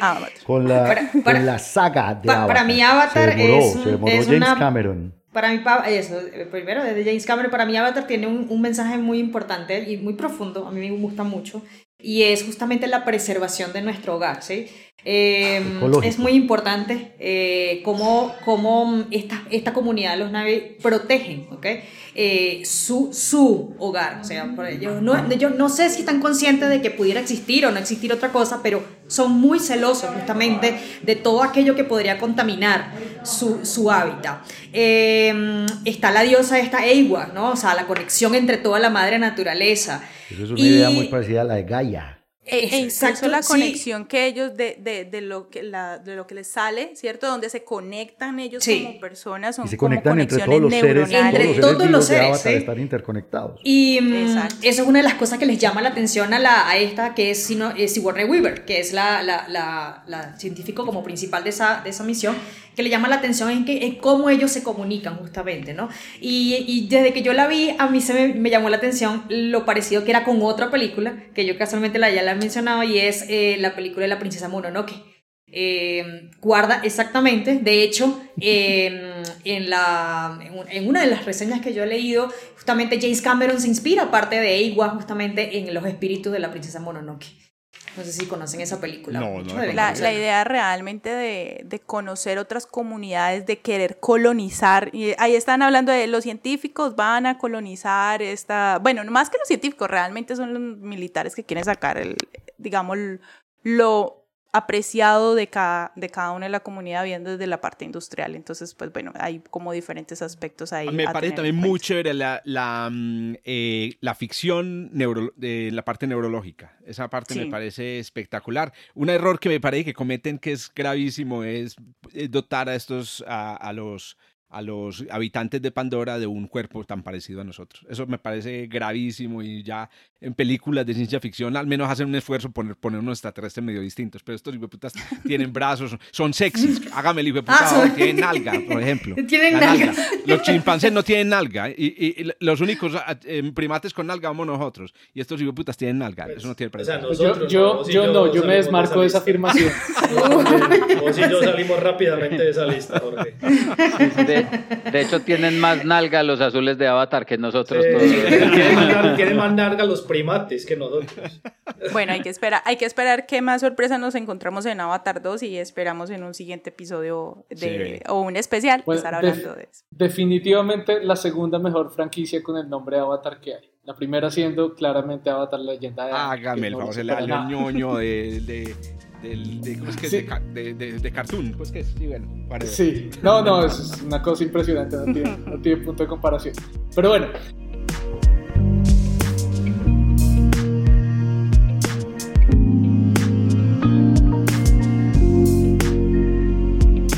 Entonces, eh, terminemos, terminemos hoy con ya con la tan esperada película de Adriana que de hecho que mencionamos en varias ocasiones. Mm, así sí, me la spoilearon, es. me la spoilearon. Eh, muy, muy bien escogida, de hecho. Entonces, pues, Adriana, por favor, Eh, eh, háblanos de. bien escogida y, y difícil, difícil. eh, Este, Odisea 2001, Odisea en el espacio, o, sí, esa 2001 es una mm, es una película de 1968 y empiezo con decir el, el año porque me parece importante por muchas de las cosas que se muestran ahí. Eh, y para contextualizar un poco una de las escenas en particular, repito, 1968, el director es Stanley Kubrick, que es el mismo director de, de Shiny, del Resplandor, de Ojos Bien Cerrados y de la famosa Naranja Mecánica, que seguramente también la han visto. ¿ok? Eh, importante, también está basada en un libro, se llama El Centinela, de Arthur Clarke, que de paso es guionista de esta película. Así que el guion de, de, Odisea en el Espacio, 2001 Odisea en el Espacio, fue escrita tanto por Stanley Kubrick como por el autor del Centinela. ¿ok? Eh, para mí, y esto es una opinión, a lo mejor ustedes la comparten también, este, esta película eh, es la que inspira prácticamente Interstellar, Gravity, Contacto, Star Wars, eh, es decir, muchas de las películas de ciencia ficción. ¿ok? Una cosa súper importante de resaltar de la película es que los efectos especiales para, para ese momento, 1968, eh, son realmente impactantes. Hoy en día todavía siguen siendo impactantes. Eh, fue una de las, la- la- fue la película, la primera película en la que se vio aquel escenario rotante de la, de la, una de las de la nave cuando rota, ¿ok? Em, y eh, no sé si sepan, pero pues Stanley Kubrick era un hombre con, con muchos, eh, con mucha, es muy, era muy maníaco, ¿sí? Era con muchas, mm, eh, eh, le, le gustaba cubrir muchos detalles, pero a un nivel extremadamente, digamos, mm, eh, alto, ¿ok? Que rayaba incluso en lo, en lo exagerado. Y mm, en- leyendo también dentro de todo esto, que es la tarea que hicimos, eh, justamente para la recreación de una de las imágenes que son justamente la, la parte de una de las imágenes mm, de la nave, de la nave donde van los astronautas, eh, que ya le voy a contar un poquito, eh, como estos escenarios eran eh, escenarios que rotaban en el set de grabación, a él no le gustaba que em, llenarse de polvo cuando esto se rotaba, entonces mandaron a colocar una, una red metálica de manera de que él no se molestara para nada. ¿okay? la cantidad de veces que se repitieron escenas solamente para que salieran perfectas fue, fue una cantidad enorme de veces. Algo súper super bonito de la película, y yo creo que todos la recordamos, es cuando cada vez que nos dicen 2001 dice en el espacio, es justamente cuando inicia la música que se llama Así se habla Zaratustra, que es un libro tan, tan, tan, tan, ¿sí?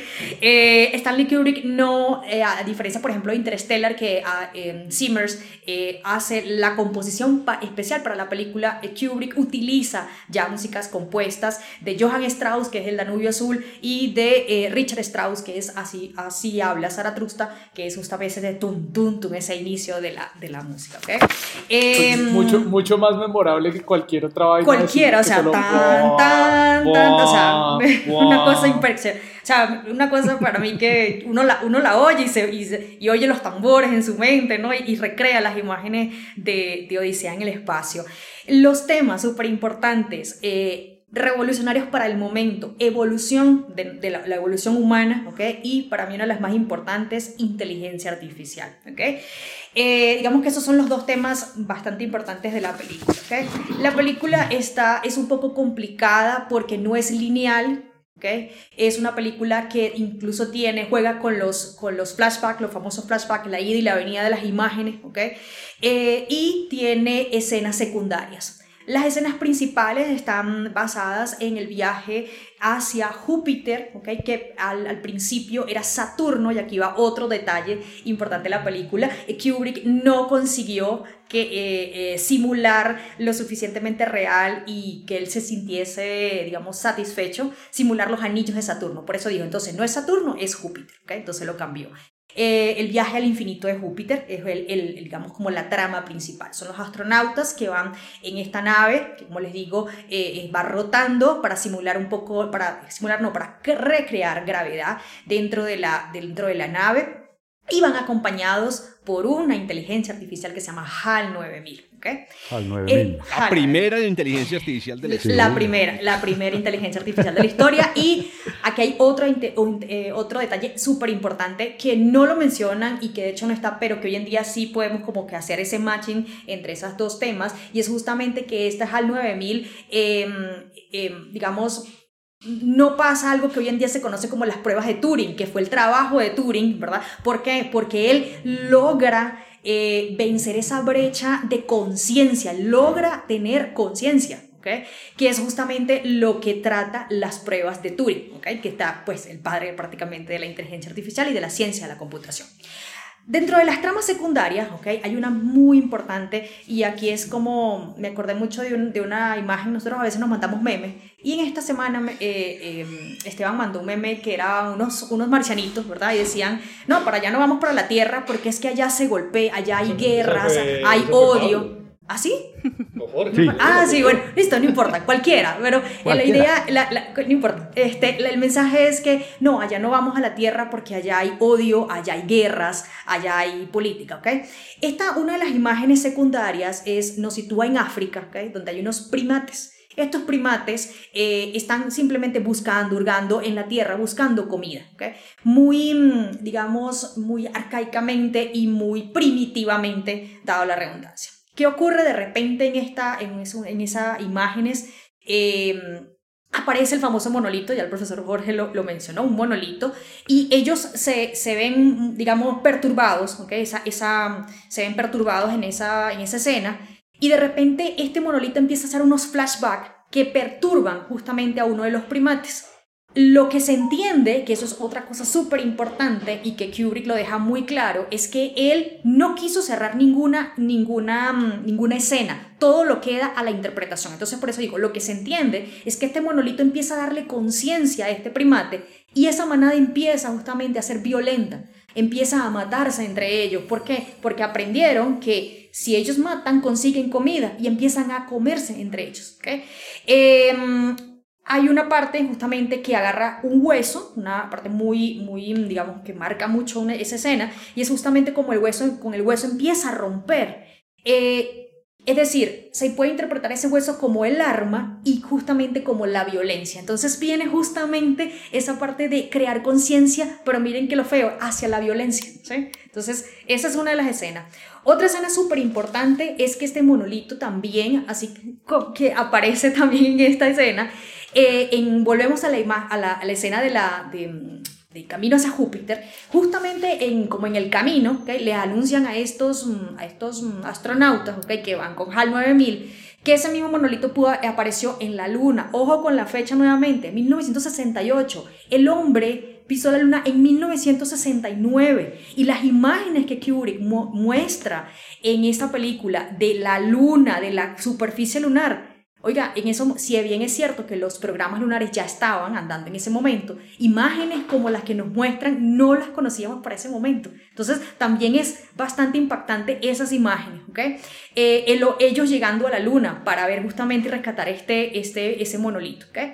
Eh, ya el, de nuevo a la imagen de la escena de yendo hacia Júpiter, porque pues eh, es la imagen, digamos, o la escena principal, ellos, eh, la nave parece tener un, un, desperfecto justamente y es, parece ser que la, la, inteligencia artificial es quien crea justamente un error en esa, en esa, mm, en esa nave, ¿ok? Eh, ellos ellos, ellos eh, rápidamente ya me están sacando ya, qué pena. pues, eh, lo, lo, que les quiero decir es que eh, en ese error ellos buscan la manera de intentar desconectar al HAL 9000 y HAL 9000 empieza como a, como a darse cuenta de lo que ellos quieren hacer, ¿ok? La, las escenas de HAL 9000 diciéndole de un, con una voz horrible, oye, ¿qué quieres hacer? Eh, ¿Qué pretendes hacer? O sea, como intuyendo Horrible, justamente, es, horrible, es horrible. No, de no, hecho, HAL 9000 es considerado uno de los villanos más horribles de toda la historia del, del cine. Sin ser, sin horrible, ¿sí me entiendes? Sin ser horrible, es un, Es es un lente. Es per- Exacto. esa es la palabra, Es es perturbador. Es, es una perturbación psicológica muy fuerte. Y- Es el- exacto, es el o sea, volumen perfecto, la escena- calmo. Y el, La exacto, escena- el, el tono. eso es- La ese- el tono, es perfecta la voz, es perfecta. La escena donde ellos se tienen que esconder porque él em- aprendió a leerle los labios, ¿ok? De lo que ellos estaban conversando. O sea, es horrible, ¿sí? O sea, es perturbador, esa es la palabra correcta, perturbador. Entonces, nada, em, la, la escena final, y aquí es donde ya voy a cerrar, eh, justamente Donde se acaba eh, la la, se acaba la película Y y, donde teníamos la, duda de que sí o no había como un agujero de gusano, queda al, también a, a la, a la interpretación y es este ya, ya regresando justamente a, como a la escena final, eh, cierra la, la, la película con el astronauta llegando a una habitación sumamente eh, iluminada y prácticamente se va poco a poco convirtiendo en el mismo. Se ve el viejo y luego se ve el bebé, ¿sí? O sea, una cosa eh, bastante como otra vez la evolución del, del, del humano. ¿ok? Hay muchos más detalles interesantes de la película. Ya, ya, ya, ya. ya, Pero yo ya me voy. No. Ya hay detalles pues, súper importantes y súper No, de evolución. Este episodio en dos. Ya- Bueno, bueno, ya, ya. Lo que yo- lo que yo Eh, nada, este, que es una película Lo que- de extremadamente lo que dijo Adriana, interesante. Muy, muy interesante en relación a lo que mencionábamos ahorita de, de la, la falta de creencia en la ciencia y era sobre esas imágenes de la luna que son del 68. Sí. Mucha gente las ha utilizado como argumento para decir que el hombre no fue a la luna en el 69. Ah, mira. Ah, no sabía eso. Sí, Sí, bueno, sí tiene sentido. Esa- esa- esas, las famosas teorías lo de.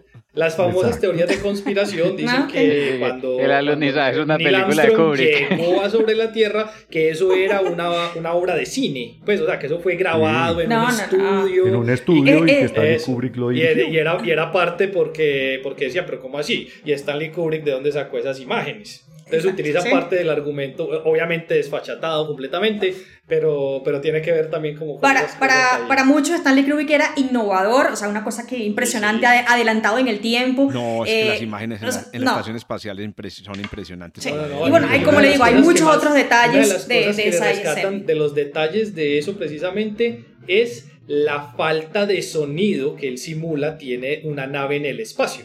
Ay, Y, no sé y si dicen que es de las cosas eh, que es de las cosas más impresionantes que porque realmente él no tenía esa información y que No, él, di- él- no. él dijo esto seguramente va a ser así Sí. No, pero sí, sí, y lo porque puso en la hay- película Hay una curiosidad y es que realmente él tuvo consultoría científica, Sí, sí, incluyendo claro. a Sagan. Claro. Sí, sí. Ay, no sabía, espectacular. Sí, Sagan sí, fue sí. consultor científico para 2001, dice al espacio. Sí, sí. Bueno, nada, hay muchos otros detalles. Eh, No, Germán mencionó uno, por ejemplo, lo de la Guerra Fría. Ahí están sentados en una, eh, justamente planeando ese viaje, eh, eh, estas em, comunidades eh, involucradas con esto. Em, bueno, hay muchas otras cosas, de verdad. Eh, Odisea en el espacio es una de mis eh, películas favoritas. Además, Stanley Kubrick también, obviamente. Todo una odisea. Todo está. Y está catalogada como una de las mejores de la historia, es decir. De la Y hay que leer, hay que leer. hay que Oigan, leer a vengan, Arthur C. yo Clarke. mencionemos Arthur eso. Clarke. Hay- casi todas las películas de las que hemos hablado tienen libros. Miren, la película. Eh, eh, olvidé mencionar, Interstellar tiene una que llama La ciencia de Interstellar, que la escribió, que lo escribió Kip Thorne. Eh, no, no- no hay libro de la película. Y Avatar tiene un libro que se llama, eh, pues, como los organismos de Avatar. Y es un libro donde muestran, explican la, la biología de cada uno de los organismos. No, estas son películas. A leer y después a ver cine. Oiga, Y buen, buen cine. de y como Germán ya nos va a despedir, yo voy a decir algo antes de que diga Germán, ah, o, o Germán lo dice. Lo recuerdo, este es el último episodio de este año, muchachos. El De último esta episodio del- temporada. del- de la temporada 5. y también es el último episodio antes de unas vacaciones largas. No sé si Germán quiere ahí agregar por qué y, y cuándo. No, yo iba, yo, yo, yo iba a decir otra cosa, pero bueno, sí, Ah, no, bueno. igual ya, la de pena, la que, iba- que para, que, para, que para una lectura, los que quieran acompañar una lectura de Avatar, les recomiendo el libro Danza con Lobos, Uy, que es, que es, eh, es el libro en el que está basado también la película Danza con Lobos, del, del cual Avatar es una vil copia. Eh, bueno, No eh, eso. Kevin Costner. Nada. Kevin Costner dirigió Nada, Danza con era el- Lobos. Es muy la- buena la- película, era me gustó. Una, una pequeña mamá de gallo antes de, de salir. No, mamá de Sí, gallo nos no, vamos a despedir. No- nos Mm. vamos a despedir antes de, de- de cerrar pues esta, esta temporada. Volvemos en enero. eh, bueno, no, en enero no realmente En creo que alcancemos a volver. Yo creo que a 2023. finales, finales de enero, principios de febrero Sí. volveremos con una nueva temporada, con Sí, nuevas sí, noticias. Hay un montón de, de noticias, o sea, igual, eh, igual yo todos estos días y creo que todos nosotros seguimos mirando, hay noticias de, de. Fosfina, noticias de JWST, no, mejor dicho, noticias de, de un montón de temas que, que, que nos fascinan y que que, y que queremos traerles y que no nos aguantamos para traerles, pero nos vamos a aguantar porque ya ven las vacaciones y es bueno darle un descansito al cerebro. Entonces, Eh, sin más, Oíste, Germán, una, una cosa que iba. Eh, ah, pucha, se me escapó. No, pero sí Por eso hay que Sí, es sí, que hay que darle un necesitamos descanso al vacaciones. cerebro, Sí, ¿eh? yo- necesitamos No, no, vacaciones. ay, pues pucha, hay una cosa importante, pero bueno, se me escapó. Se me escapó. Es que llevamos, llevamos cuánto, feliz muchachos, año. dos años. 95. Este es el episodio Este es el- 95. llevamos Ah, sí, este es el episodio, este es importante, este es el episodio 2 Sigma, además. Dos Sí, sigma, el excelente, 95. dos sigma. Muy bien. Muy bien. Listo, Bueno, bueno, no, nada. feliz Estamos Navidad, escuchando. felices Chao, chao. vacaciones, Chao, chao. Feliz año, felices Feliz Semana año. Santa, feliz de todo. Descansen mucho y se cuidan para que no escuchemos. Ah, no, ya, ya me acordé. Venga, Ya, un ya, ya, ya. agradecimiento. Chao, un chao. agradecimiento a las personas que nos escribieron por Twitter contándonos que desde los observatorios Ay, sí. eran Ah, sí. uno de El los podcasts segundo, que el más tercero. Sí, Sí. cierto, el cierto, cierto. Sí. En el, en el rap de Spotify, sí, muy chévere. Chévere, Sí. muchas Sí, gracias a todos. Sí, muchísimas Gracias. A todas las gracias por personas que Y perdónenlos por dejarles, ahí arriba. dejarlos tantas semanas sin, sin podcast, pero de verdad, estamos ah, tostados. Los profesores que están aquí sentados Que conmigo descansar. llevan eh, un semestre trabajado horrible, ¿cierto? Ni qué decir de nuestro productor que también lo hemos exprimido Ah, aquí. Gracias. Ah, y Joshua, ah, ya, ya, Joshua. Chao, chao. Bueno, Chao. Mucho chao. Bueno, chao. Gracias por escuchar desde el observatorio. Encuéntranos en Spotify y muchas más plataformas de podcast. A los micrófonos, Jorge Zuluaga, Adriana Araujo, Esteban Silva, Pablo Cuartas, Lauren Flor, Germán Chaparro y Juan Carlos Muñoz. Producción y edición, quien les habla, Joshua Giraldo, pregrado de Astronomía de la Universidad de Antioquia.